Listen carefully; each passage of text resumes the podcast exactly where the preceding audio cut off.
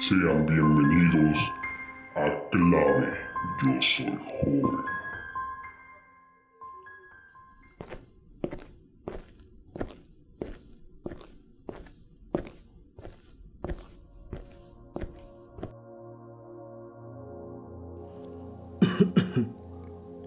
Buenos días, buenas noches, lo que sea. Creo que hemos pasado varias veces por esto, que creo que ya se lo pueden de memoria. Soy el que soy, el que lo escucha, bla bla bla, el narrador.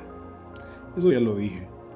Bueno, en síntesis, ya que me conocen, quizás me vieron con otras voces o fuera de este programa. Y sí, siempre fui yo. Vaya, qué giro, ¿no? Uh, aterrador. Solo escuchen esto. El cántico resonaba cada vez más, el fuego se expandía en la pira, los gritos que provenían de ella eran identificables. Era su hijo, el que estaba en las llamas. ¿Lo ven? No tiene sustancia, no tiene esa gracia que estoy buscando en una buena historia. Sí, muy perturbador y todo ver a tu hijo entre llamas mientras unos caníbales bailan alrededor de la fogata, esperando la mejor carne asada de todas. Eh, un poco cliché. O bueno, eso me parece a mí. Historias predecibles, finales predecibles, eso no tiene gracia. Convirtamos esas llamas en algo más real, un dolor que se sienta como si cada célula de tu ser se consumiera una a una en las brasas. Sí, eso es. La historia de la historia. Nuestra historia.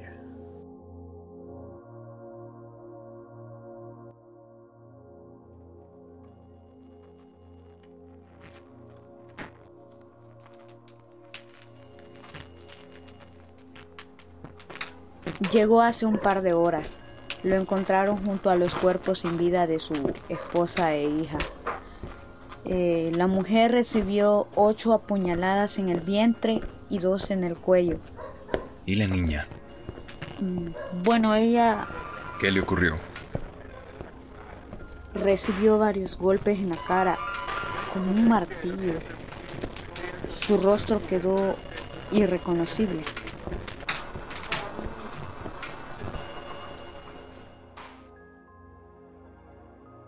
Francisco rascaba su media barba repleta de canas mientras oía a su compañera.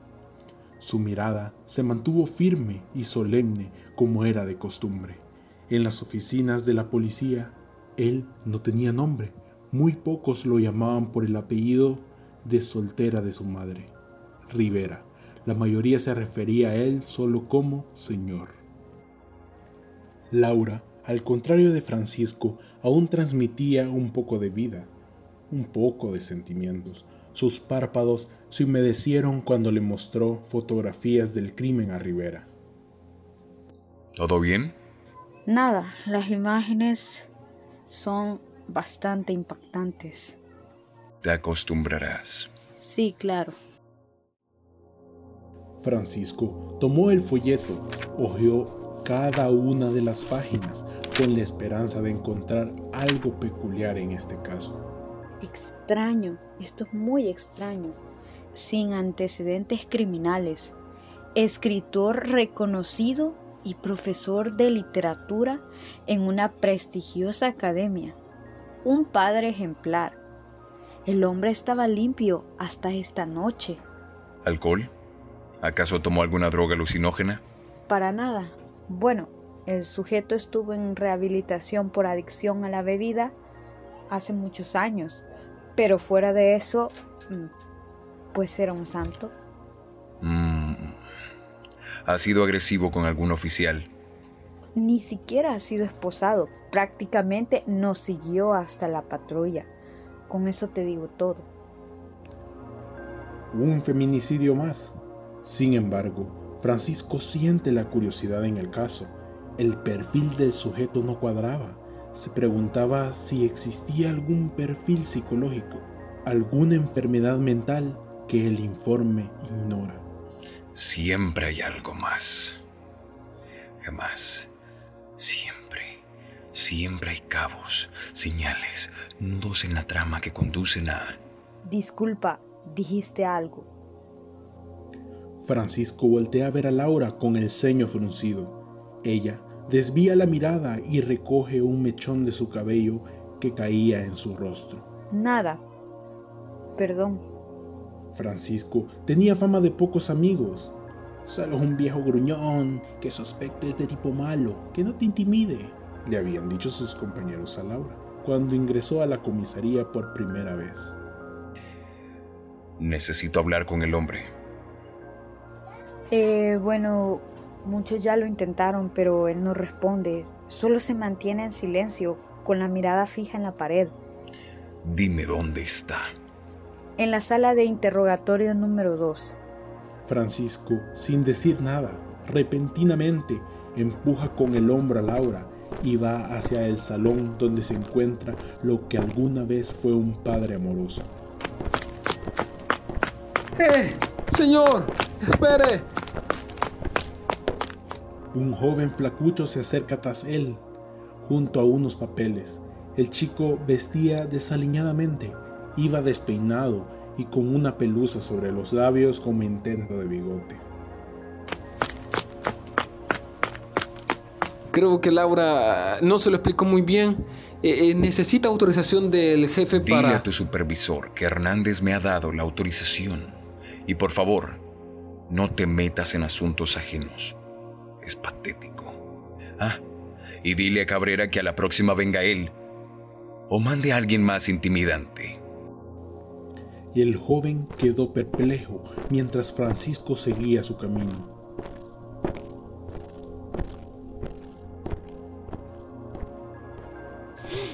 Qué estúpido. Pero ese estúpido es el mejor que hay en la comisaría.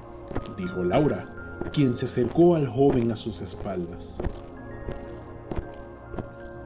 Francisco se acerca a la sala de interrogatorio. Esta es vigilada por dos policías, quienes mostraban grave falta de sueño en sus posturas y miradas.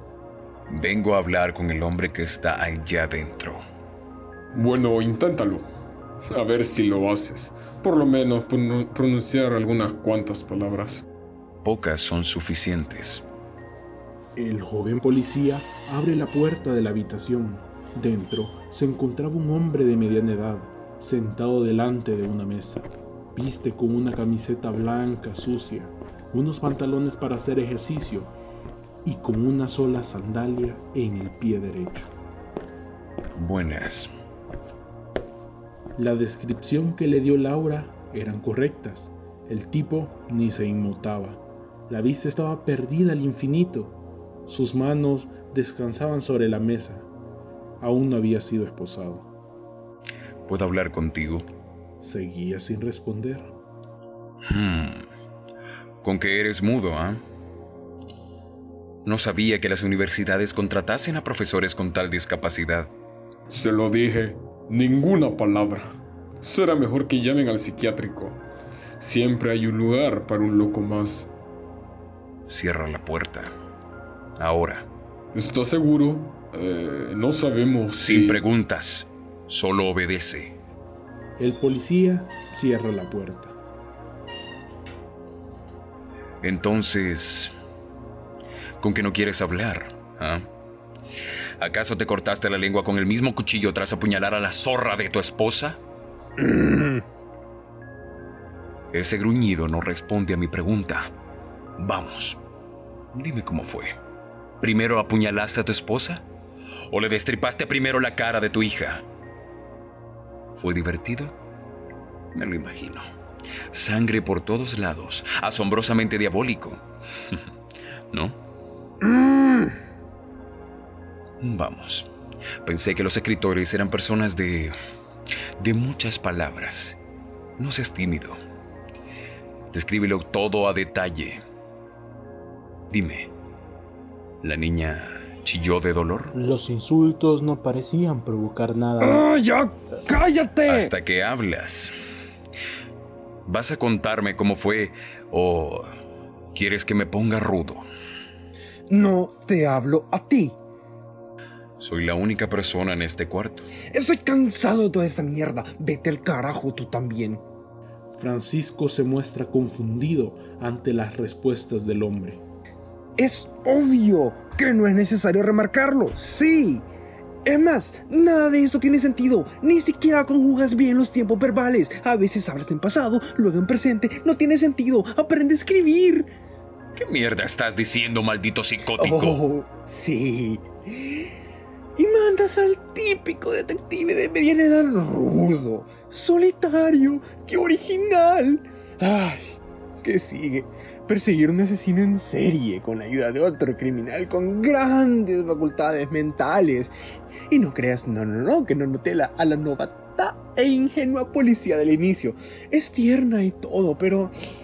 mm, no sé, no es un poco... Será mejor que me ¿Anticuado y aclares esto. No tiene sentido nada de lo que dices. Mejor dime, ¿qué llevó a matar a tu esposa e hija? ¿Celos? ¿Ira? ¿Qué? En primer lugar. Explícame. No te hablo a ti. Le hablo al maldito engendro que nos está utilizando. En segundo lugar, ellas no eran reales. ¿De qué Bueno, mierda estás hablando? es. Por eso mataste a tu mujer y única hija. Nadie es real. Definitivamente estás loco, psicótico. No las maté por ese motivo. Yo las amaba, en serio. Bueno, eso me hizo creer él. O ella. Eso.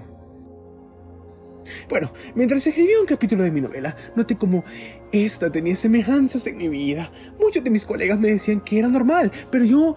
yo no presentía lo mismo. Tras noches de desvelo comencé a escucharlo. Yo transcribía cada una de las palabras. ¿Todo bien? No. Francisco no encontraba lógica en los delirios de un pobre diablo que sin dudas había Ah. merecido. Ahí está de nuevo. Bueno, ya lo entenderás. Mientras escribía, si eso se podría decir, porque las teclas se tocaban solas, escribí que mi protagonista asesinaba a su esposa. Ella.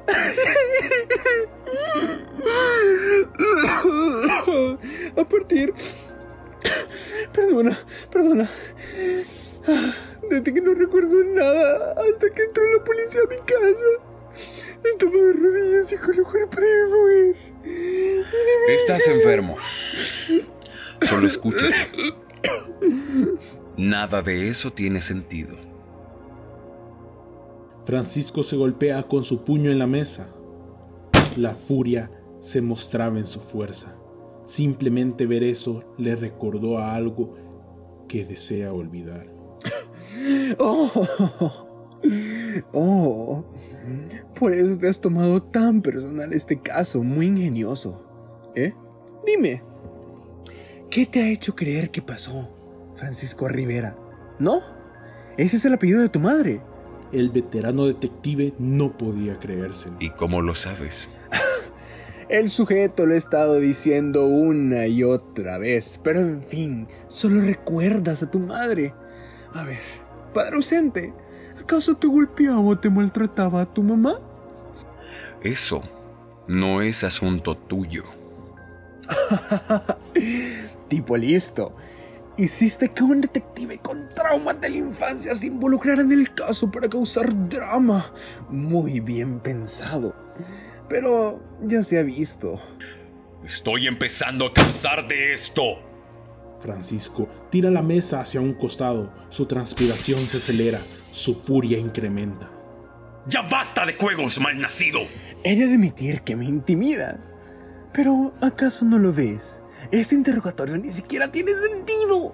¿Qué quieres averiguar? Es obvio que maté a mi supuesta esposa. Esta situación ha sido diseñada para generar una trama. ¿No lo ves? Solo abre los ojos. Francisco ya no soporta las incoherencias del demente.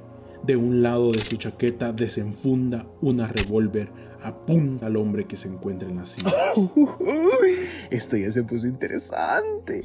Pero debes entender que este punto de giro es un poco forzado. Cada evento debe ocurrir por casualidad, no por capricho.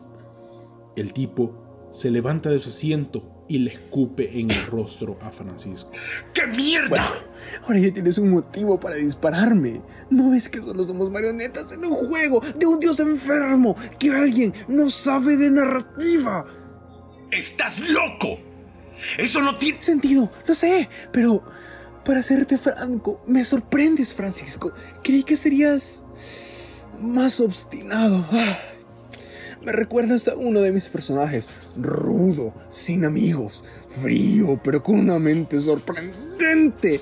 Él no es el gatillo fácil y creo que tú tampoco. Así que baja el arma. Francisco mantenía su arma apuntando a la cabeza del extraño hombre. Cada vez estaba más dispuesto a disparar. Vamos, baja el arma. Nadie es real. Solo vivimos en un plano narrativo. Solo somos una historia. Al terminar esta historia moriremos de todas formas. Francisco suelta el seguro del arma. Él está dispuesto a matarlo. En ese instante, su mente volvió en los tiempos donde tenía que esconderse en un closet mientras oía los gritos de dolor de una mujer.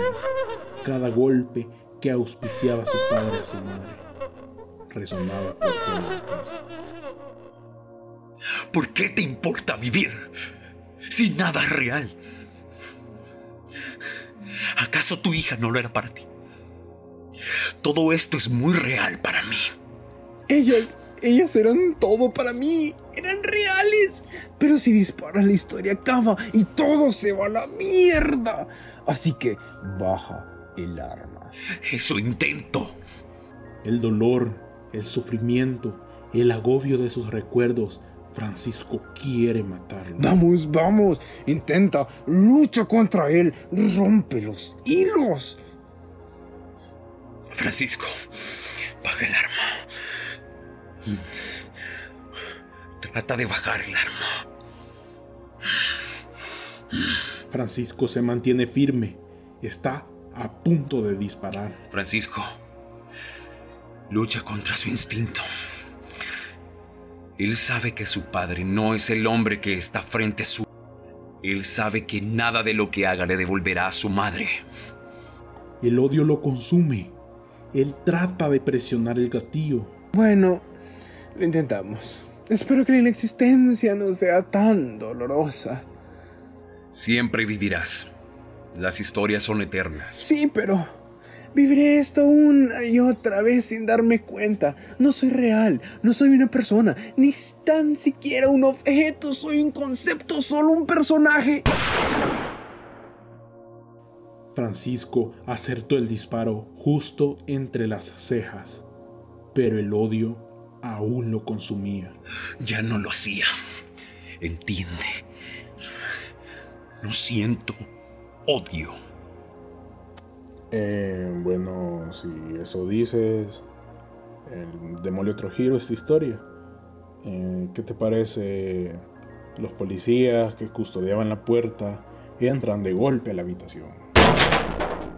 Francisco, ¿qué pasó?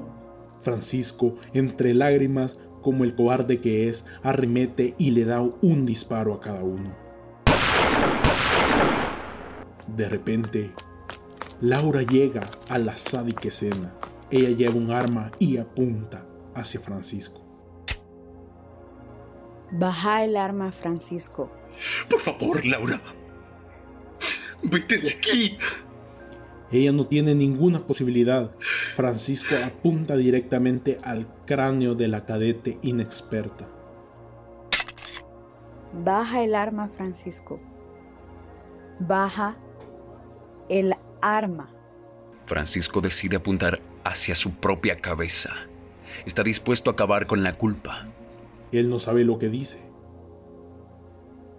Él quiere matar a Laura. Francisco está a punto de disparar. Ah, Dios mío. Él quiere disparar hacia Laura, no hacia él mismo. Francisco se dispara a sí mismo. La voz guarda silencio. Él ya no lo es todo. Él ya no es nadie. Hoy yo soy el que es. Yo soy el que todo lo ve. Yo soy el narrador. Idiota, rompió su propia historia. Lo arruinaste todo. ¿Y tú quién eres? Soy, tú, Francisco. Soy Laura, soy el, policía, soy, el escritor, soy el cadejo, el, conductor, soy Dios, el, diablo, soy la historia, soy el narrador. Somos nosotros. nosotros.